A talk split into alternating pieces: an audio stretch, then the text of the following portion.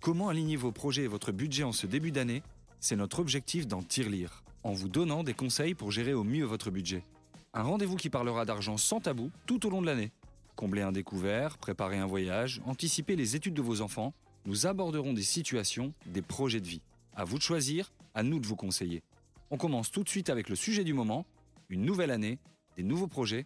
Plus que de bonnes résolutions, les bases de votre nouvelle vie financière commencent maintenant.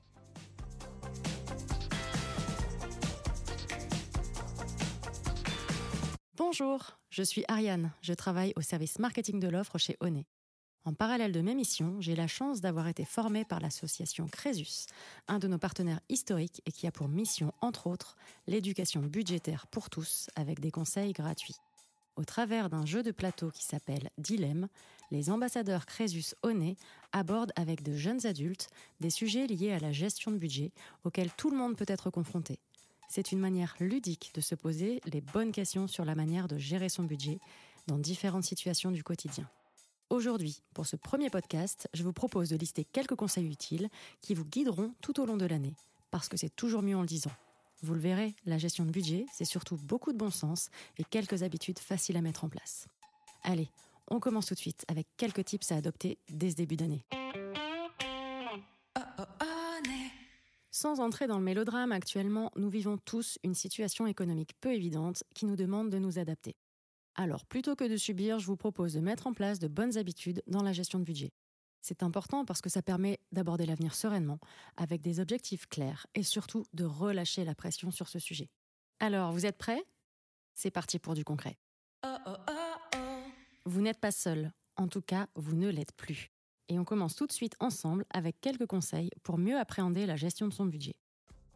La première méthode, listez et écrivez le montant des dépenses essentielles ou les projets que vous souhaitez mener au cours des 12 prochains mois. De cette façon, vous allez avoir une vue complète sur les temps forts et inévitables de votre année niveau budget en évitant les coups durs. Une autre méthode est de calculer votre reste à vivre mensuel. Le reste à vivre, c'est quoi? C'est le montant qu'il vous reste par mois, une fois toutes les dépenses essentielles et charges déduites de vos revenus. Cela vous permet d'identifier si votre budget restant vous permet des dépenses en loisirs ou vous permet d'épargner. Pour aller encore plus loin, la troisième méthode vous permet de connaître le montant de vos dépenses par catégorie par mois ou par an. Pour cela, consultez votre application bancaire. Vos dépenses sont classées par catégorie alimentation, loisirs, énergie. Cela vous donnera une vision complète de la répartition de vos dépenses et vous permettra d'identifier les éventuels changements à opérer pour une meilleure répartition et connaître des fins de mois plus sereines. C'est un bon point de départ pour prendre conscience de votre manière de consommer, éviter les découvertes, ce qui arrive à un tiers des Français au moins une fois par an, et commencer à réaliser quelques économies sans renoncer à tout. Je vais maintenant vous donner 5 bonnes pratiques à mettre en place hyper facilement. La première, se lancer.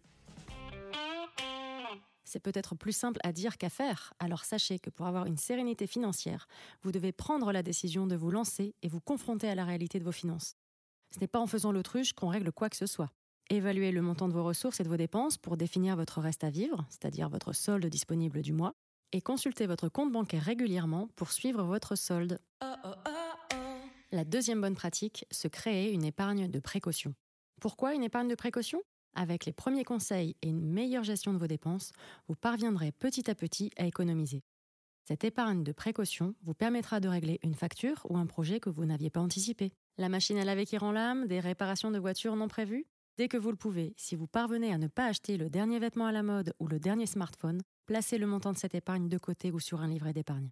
Petit à petit, vous verrez ce montant croître. Il vous sauvera des coups durs, vous permettra des petits plaisirs ou acheter des produits un peu plus chers mais de meilleure qualité avec une durée de vie plus longue.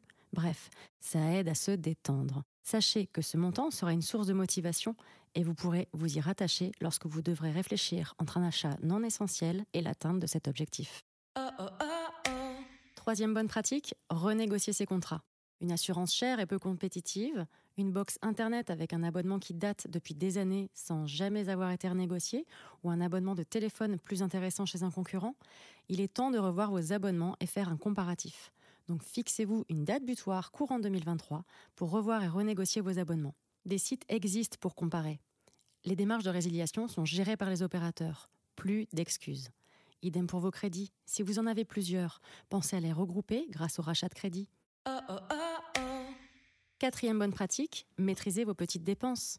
Qui ne s'est jamais dit Oh, c'est pas grave, c'est juste 10 euros, ou pour 15 euros, j'ai la livraison à domicile Bla bla bla bla. C'est souvent des petites dépenses du quotidien que l'on ne perçoit pas qui alimentent un découvert. Changez vos petites habitudes et vous verrez tout de suite la différence.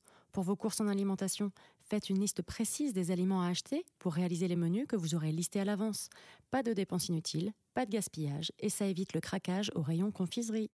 Oh, oh, oh, et pour finir, l'automatisation. Vous pouvez automatiser chaque mois un petit virement automatique. C'est simple et ça marche très bien avec des petits montants. Objectif, le laisser de côté quelques temps. Quand vous l'aurez oublié, il reviendra comme un petit bonus et une bonne surprise. Le vrai bon conseil. Arrêtons de dépenser sans réfléchir. Ce ne sera pas toujours évident. Ne vous démoralisez pas et refaites votre budget pour le mois suivant. Persévérez et vous verrez bientôt les changements et beaucoup de satisfaction. C'est déjà la fin et j'espère que certains d'entre vous ont déjà commencé à se projeter dans la manière de gérer leur budget et dans de nouveaux projets pour cette année 2023. Rendez-vous au prochain épisode pour aborder d'autres thématiques dans la gestion de budget, car avec de bons conseils, tout devient possible.